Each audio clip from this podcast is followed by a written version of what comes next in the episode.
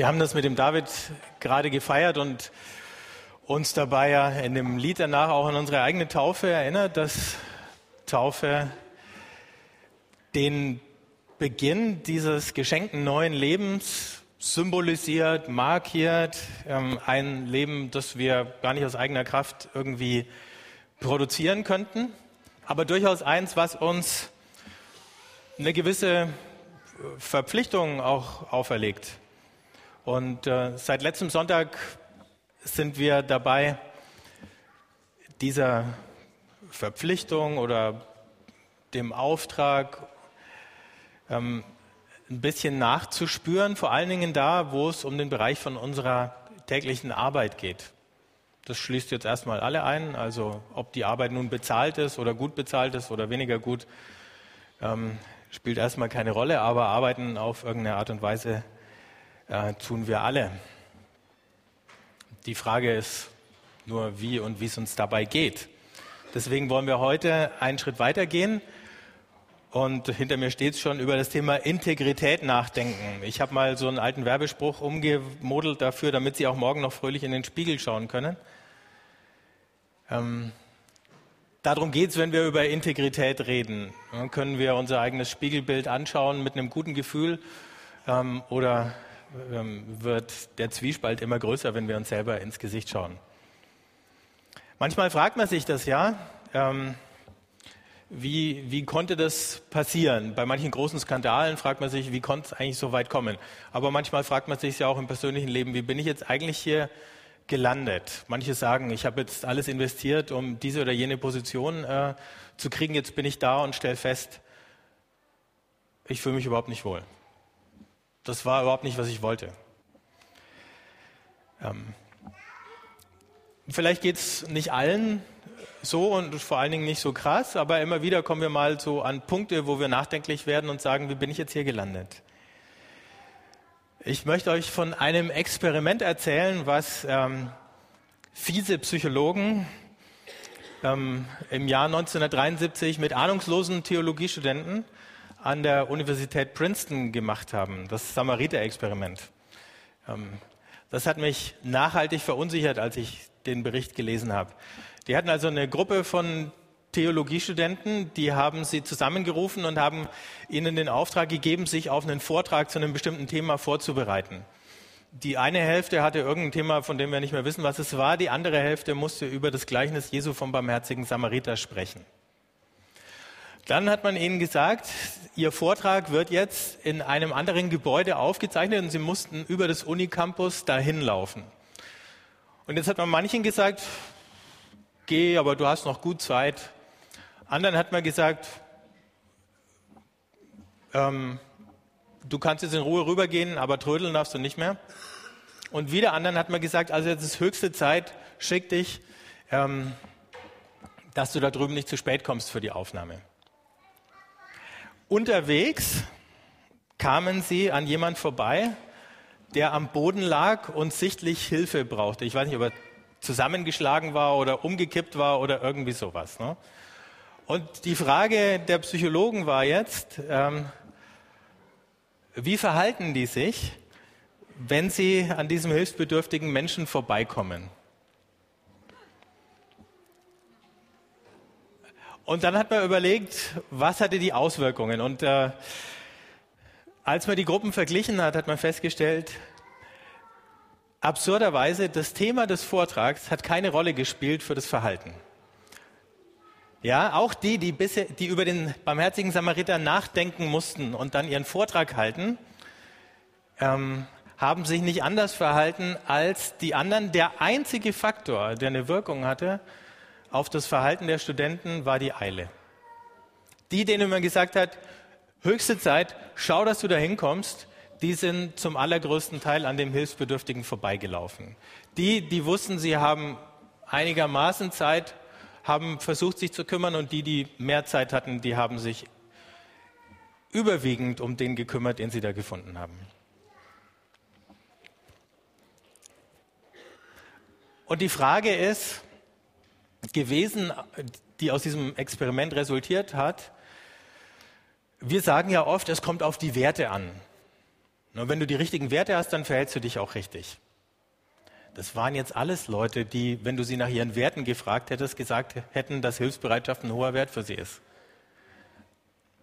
Aber weil sie es eilig hatten, hat der Wert plötzlich nicht mehr viel gegolten. Es war nicht eine Frage von ihrer Theologie. Es war nicht eine Frage von ihren moralischen Werten. Es war schlicht eine Frage davon, wie sehr sie aufgrund des Drucks der Umstände in Eile waren. Es ist nicht so, dass es ihnen jegliche Entscheidungsfreiheit genommen hätte, aber eben unter Zeitdruck haben sich mehr Leute so verhalten, wie sie es eigentlich wahrscheinlich auch gar nicht richtig finden. Und ohne Zeitdruck war es besser. Also es ist nicht einfach nur eine Frage von Werten, es ist auch nicht einfach nur eine Frage von Charakter. Man kann nicht sagen, die hatten halt einen schlechten Charakter, die, die sich nicht gekümmert haben. Und das hat umfangreiche äh, Folgestudien und so, ähm, was die Frage zum Inhalt hatte, ne, was beeinflusst eigentlich unser Verhalten wirklich? Wir sagen ja manchmal diesen Spruch nach, ich weiß gar nicht, wie, wie weit er stimmt, äh, alle Macht korrumpiert und absolute Macht korrumpiert absolut, habt ihr bestimmt schon mal gehört. Ne? Oder Macht verdirbt den Charakter oder so. Ne? Aber erstens ist die Frage, ob da der Charakter verdorben war. Zweitens, uns korrumpieren möglicherweise auch noch ganz andere Dinge, eben zum Beispiel Hetze, Zeitdruck, es ist jetzt zu billig zu sagen, naja gut, dann waren es halt die Umstände und wir können nichts dafür, ähm, sondern es ist die Frage, wie gehen wir denn damit um, dass wir leben in einer Situation, wo wir wahrscheinlich die meiste Zeit, zumindest wenn wir im Beruf sind, irgendwie unter Zeitdruck stehen. Weil die wenigsten von euch, wenn man sie jetzt fragen würde, würden wahrscheinlich gerade ankreuzen, unterfordert, langweile mich zu Tode, habe noch massig Zeit. Oder soll ich mal schnell fragen, wenn es gar nicht betrifft? Integrität heißt nicht, was für Werte hast du, sondern Integrität heißt, schaffst du es, die Werte, die du hast, auch tatsächlich in dein praktisches Verhalten umzusetzen. Das ist Integrität. Und da kommt es gar nicht so sehr oder in allererster Linie darauf an, was wir im Kopf haben dafür. Zwei ähm, Stellen aus der Bibel, die uns ein bisschen Licht drauf werfen, ähm, an denen wir uns orientieren können. Eine vom Zeltmacher aus Tarsus, Paulus, der schreibt im Epheserbrief, legt den alten Menschen ab, der in Verblendung und Begierde zugrunde geht, ändert euer früheres Leben und erneuert euren Geist und Sinn. Zieht den neuen Menschen an, der nach dem Bild Gottes geschaffen ist, in wahrer Gerechtigkeit und Heiligkeit.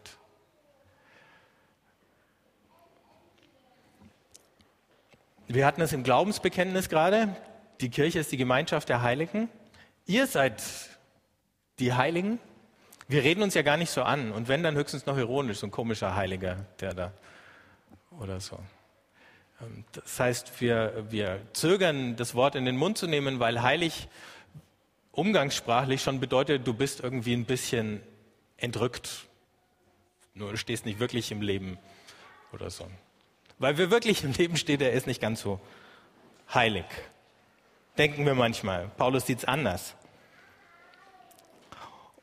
Und jetzt noch der andere Ausspruch von dem Zimmermann aus Nazareth, aus der Bergpredigt, ihr seid das Salz der Erde.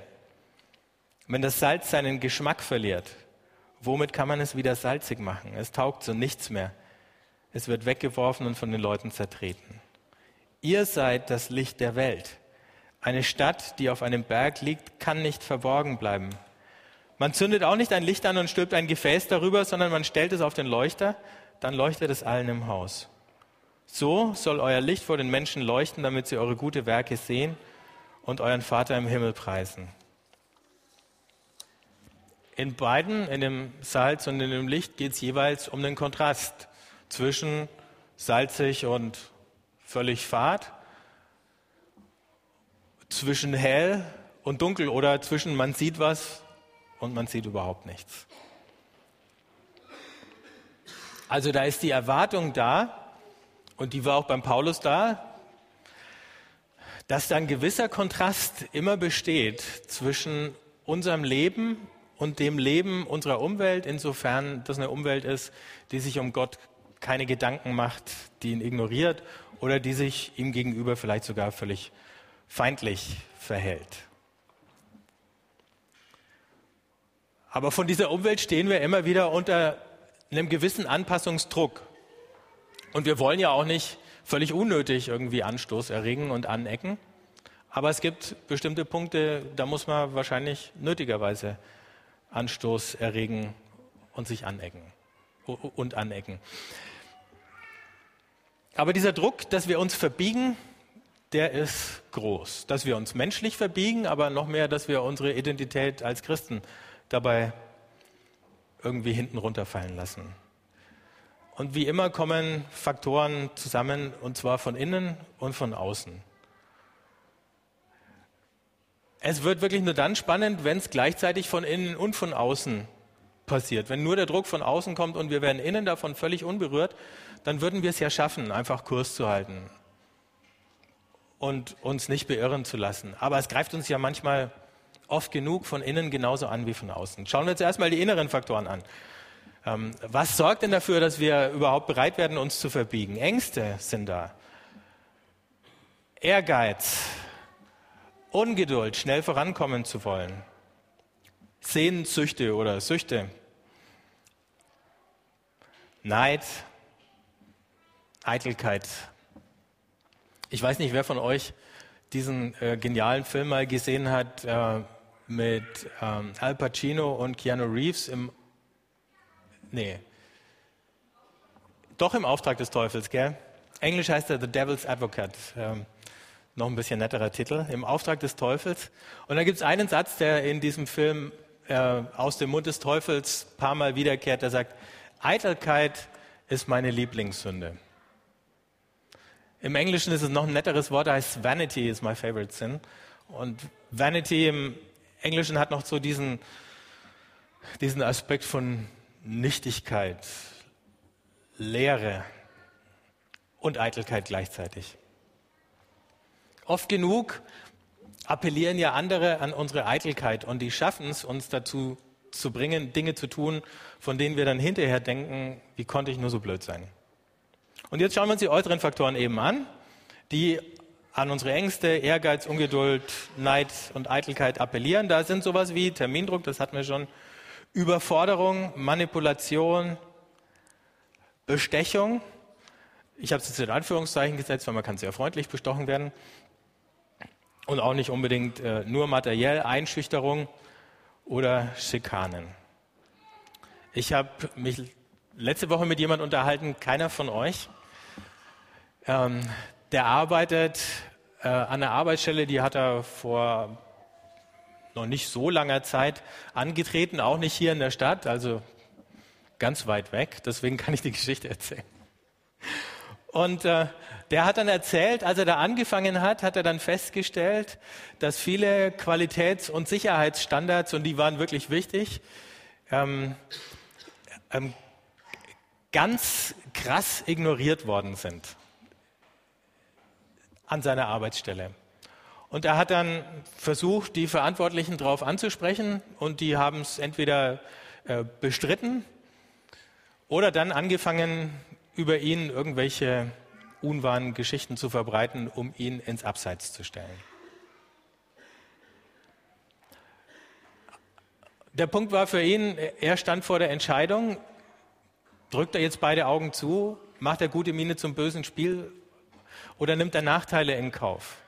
Eine von diesen Schikanen, die Leuten, die irgendwie unbequem waren von der Geschäftsleitung, äh, dann eben zugemutet worden ist, dass bei den Urlaubsregelungen benachteiligt wurden. Und die, die die Klappe gehalten haben und mitgemacht haben, die sind bevorzugt worden. Und über die wurde auch nichts Schlechtes erzählt, sondern natürlich nur Gutes. Und äh, dann hat er so seine Auseinandersetzungen gehabt, aber er hat einfach gesagt, ich kann mich nicht verbiegen. Ich kann das vor mir selber nicht verantworten, ich kann es vor anderen nicht verantworten. Ich weiß, da werden früher oder später Menschen äh, böse zu Schaden kommen und dann ähm, will ich nicht der sein, der dazu beigetragen hat. Inzwischen ist die Konfrontation noch ein Stück weitergegangen und er hat sich schließlich entschieden, sich eine andere Arbeitsstelle zu suchen, weil es einfach nicht möglich war, diese Geschäftsleitung davon zu überzeugen. Jetzt gibt es natürlich nicht nur schlechte Geschäftsleitungen, sondern auch gute. Und es gibt nicht nur gute Mitarbeiter, die aufrecht sind, sondern auch manchmal problematische. Es ist nicht so, dass immer die oben böse und die unten gut sind. Aber es ist natürlich schlechter, wenn du unten bist und irgendwie versuchst aufrecht zu sein und von oben kommt der Druck, dich zu verbiegen. Andersrum ist es manchmal ein bisschen leichter. Aber neben Opfern und Tätern in solchen Situationen gibt es ja auch eine ganze Menge von passiven äh, Mitläufern, die es einfach tolerieren, die eben nicht den Mund aufmachen, die damit, ob sie wollen oder nicht, zu Komplizen werden von denen, die die krummen Dinger drehen. Und natürlich ist auch immer die Versuchung, dann auf das Böse, was uns widerfährt, wieder mit Bösen zu antworten. Ich weiß nicht, ob ihr die Reaktionen des russischen äh, Präsidenten und Ministerpräsidenten in den Zeitungen gelesen habt, als dieser Anschlag auf dem Flughafen war. Beide ganz groß, wir werden Rache nehmen. Und das ist jetzt keine so ungewöhnliche Reaktion, sondern die kennen wir von uns auch, im Kleinen natürlich. Aber wenn du das liest, dann weißt du schon, diese Spirale in Russland, die wird noch lange weitergehen. Die werden Rache nehmen und die werden viel zu brutal Rache nehmen an den falschen Leuten und die werden erbittert dann irgendwann wieder Rache nehmen und dann werden wieder viele unschuldige Leute sterben. Rache ist keine Lösung. Die Jahreslosung war, lasst euch nicht vom Bösen überwinden, sondern überwindet das Böse mit Gutem. Manchmal kann es sein, dass man eben merkt, ich kriege hier kein Bein auf den Boden und ich wechsle meine Arbeitsstelle. Manchmal kann es sein, dass man da bleibt und langsam vielleicht den einen oder anderen Verbündeten findet und dann eine Bewegung in Gang kommt.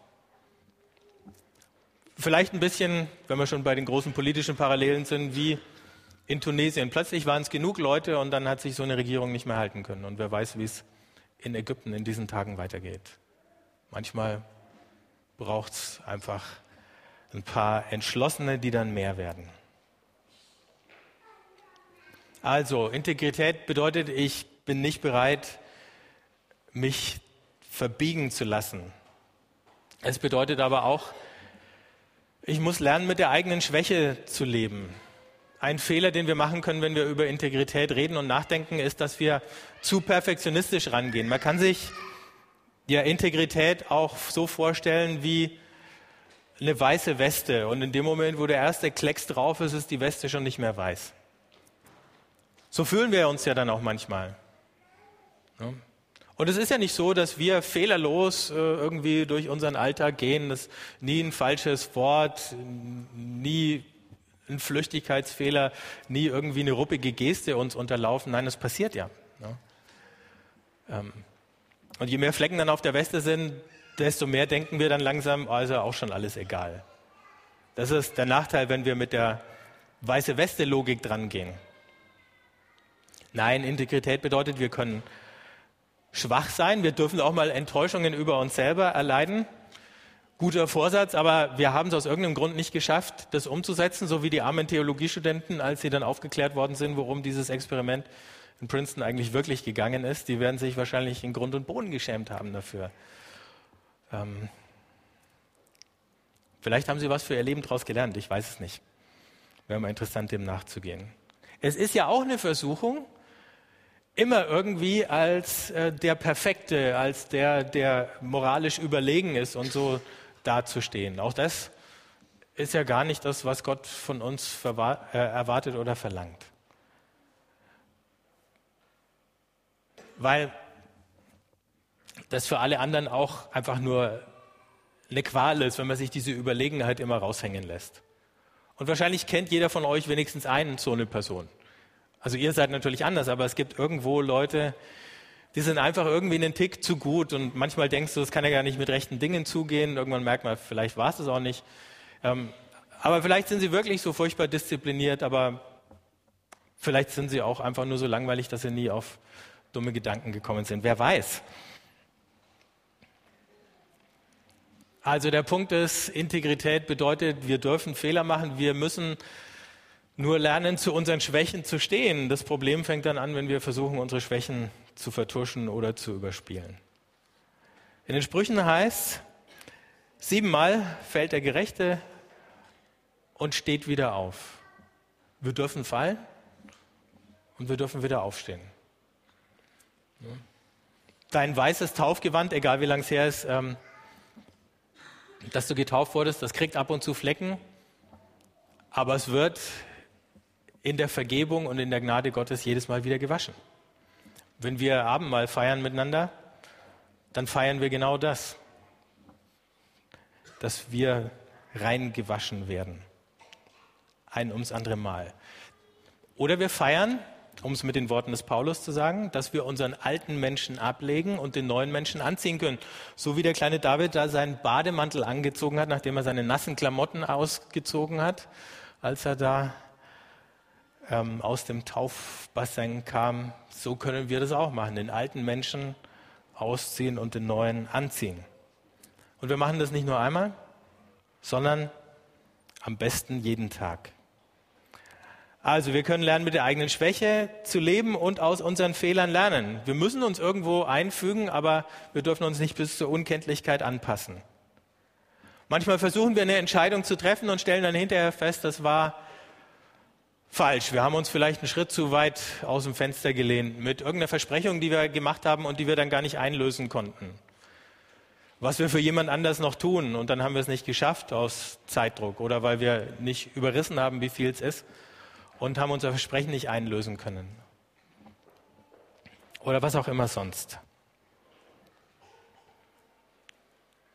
Aber dann können wir den neuen Menschen anziehen, den alten ablegen, als so ein lebenslanger Prozess.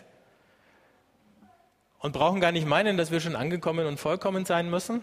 Aber wir brauchen eben auch nicht auf der anderen Seite vom Pferd zu fallen, wo wir denken, ich schaffe das nie. Es wird sich nie ändern. Die Wahrheit liegt immer irgendwo dazwischen. Wir sind unterwegs mit unseren Fehlern. Und eine Sache möchte ich konkret rausgreifen. Es gibt natürlich eine Menge Dinge, wo unsere Integrität im Berufsalltag, in all euren unterschiedlichen Berufen, in all den unterschiedlichen Dingen, die ihr tut, angegriffen wird. Aber eins, was, sagen wir mal, relativ verbreitet ist, ist die Art und Weise, wie wir reden oder nochmal anders die Versuchung, auf eine ungute Art und Weise über andere zu reden auf Deutsch lästern. Ich habe kurz vor Weihnachten einen Artikel gefunden in der Zeit von einem Journalisten, der geschrieben hat, der Spruch hat mir gefallen, der Mund ist eine Waffe, mit der man sich im Job selbst hinrichten kann. Krasser Satz, hätte aber vom Jakobus aus dem Jakobusbrief klauen können. Und dann sagt er, wenn Sie Vertrauliches für sich behalten, Despektierliches nicht aussprechen und ihre Teilnahme an der Lästerrunde verweigern, hat das gleich zwei Vorteile. Erstens laufen sie nicht Gefahr, über ihre eigene Äußerung zu stolpern. Fußnote, ich weiß nicht, ob ihr den Wikileaks-Vers in der Bibel kennt. Der steht in Markus 4. Und der heißt, was im Geheimen geredet wird, das wird irgendwann von den Dächern runter erzählt. Da gab es noch lange kein Wikileaks, aber Jesus hat es schon vorgeahnt. Für manche Sachen braucht es auch kein Wikileaks, da gibt es andere Lecks, die dafür sorgen, dass irgendeine abfällige Bemerkung den erreicht, der zu der Zeit nicht anwesend war, aber der eigentlich der Betroffene ist. Und dann schreibt er weiter, und zweitens gelten sie bald als vertrauensvolle Persönlichkeit unter losen Mundwerken. Auf diese Weise avancieren sie zu jemandem, dem wirklich vertrauliche Informationen ins Ohr geflüstert werden, nicht nur platte Gerüchte. Um nochmal eine Person aus der Bibel zu nehmen, an der wir genau das sehen können. Josef aus dem Alten Testament, der Sohn von Jakob, der hatte ein loses Mundwerk. Der war in seiner Familie des Küken, aber der hatte den größten Schnabel. Und dann kommt er da bei seinen Brüdern vorbei und erzählt ihm von seinem Traum und dass er der Allergrößte sein wird und so. Und das sind Dinge, die hätte er besser für sich behalten. Aber so schlau war er eben noch nicht. Und die meisten von euch wissen ja, wie die Geschichte weitergeht. Die Brüder sind dann ziemlich empört gewesen und haben gesagt, wir müssen diesen Stinker loswerden. Das haben sie dann auch geschafft, haben den Unfall vorgetäuscht und haben ihn dann heimlich ähm, in die Sklaverei nach Ägypten verkauft. Da saß er dann der hatte sich fast um Kopf und Kragen geredet, der Josef. Und dann war er buchstäblich eben verraten und verkauft. Nicht nur das, ähm, sondern er fängt dann an, in dem Haushalt eines äh, reichen Ägypters, der zum Hofstaat des Pharaos gehört, arbeitet sich schnell nach oben, weil er talentiert war, weil ihm die Dinge gelingen. Ähm, plötzlich ist dieser Chef auf einer langen Dienstreise. Ähm, der Josef ist allein, führt den Haushalt und äh, dann interessiert sich die Frau des Chefs ein bisschen zu sehr für ihn. Er lässt sich nicht über den Tisch ziehen. Ähm, er lässt sich nicht drauf ein.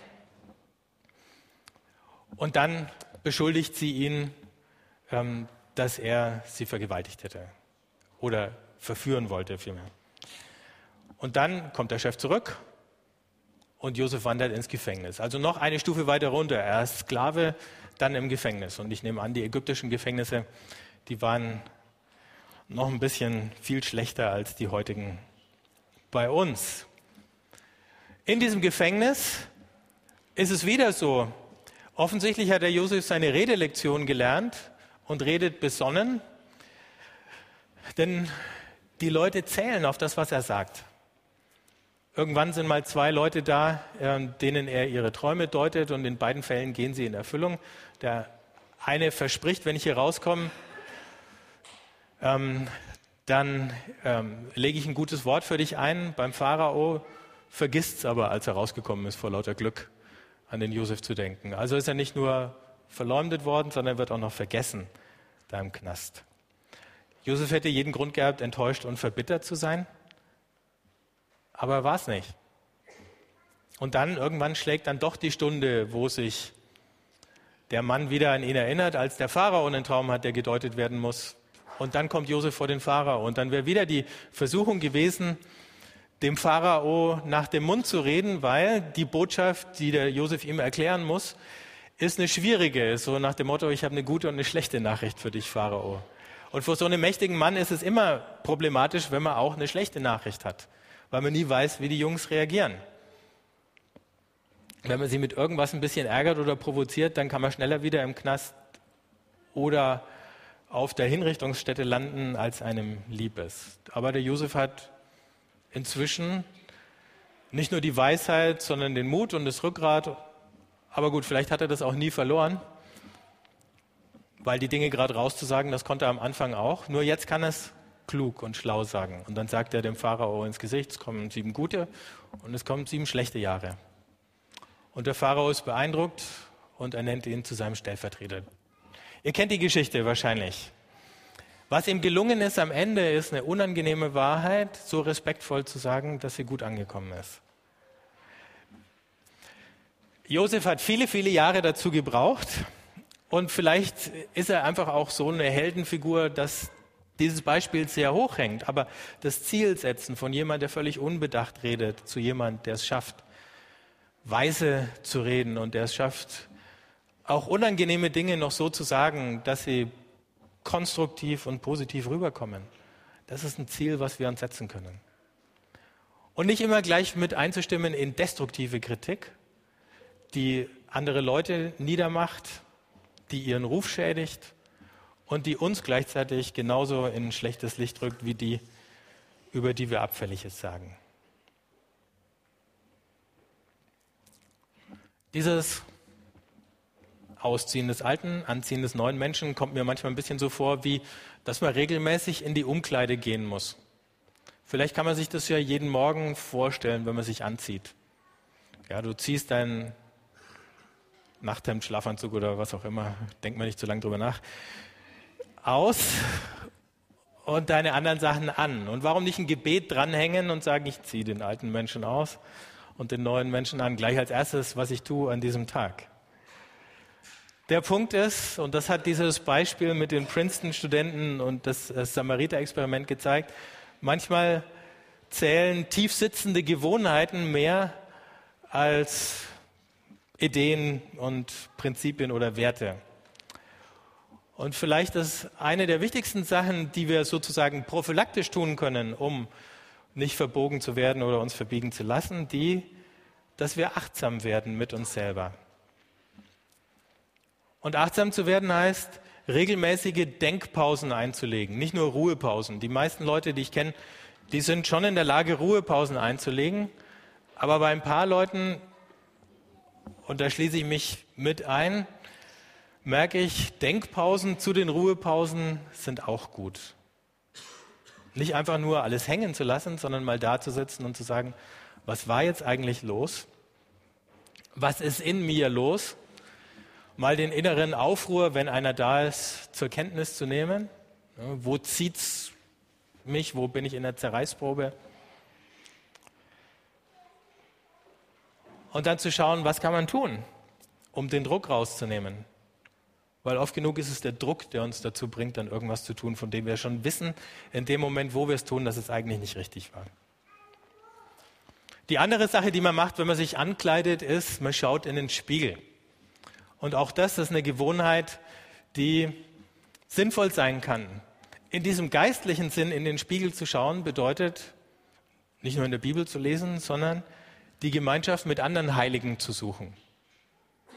Diesen Spiegel, manchmal noch viel besser als die Bibel. Die sind nämlich ein Spiegel, der sieht auch noch was und meldet es dir vielleicht zurück. Die sagen, heute bist du aber schlecht drauf, was war denn los?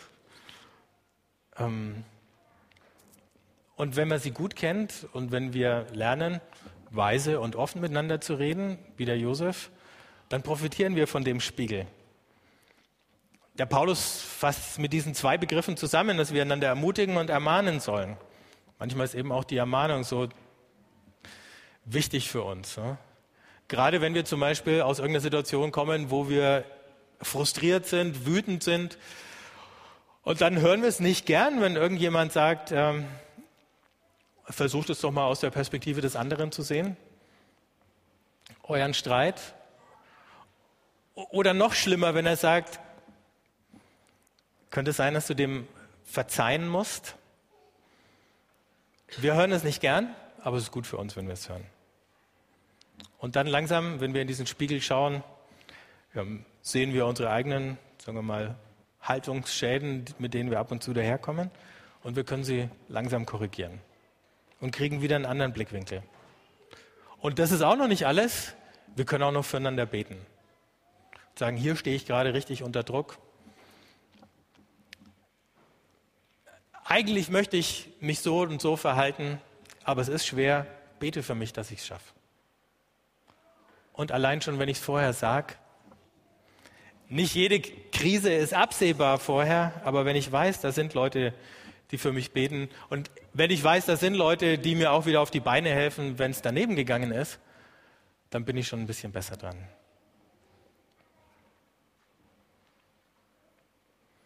Das ist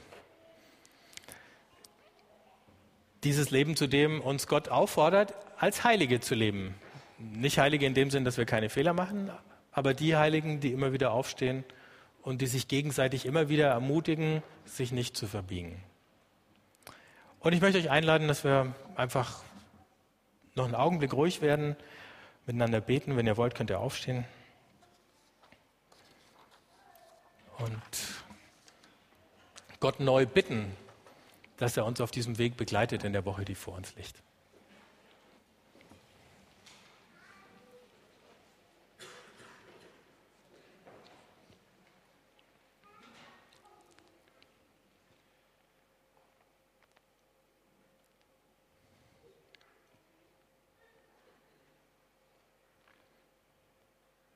Jesus Christus, du bist der neue Mensch, den wir anziehen sollen.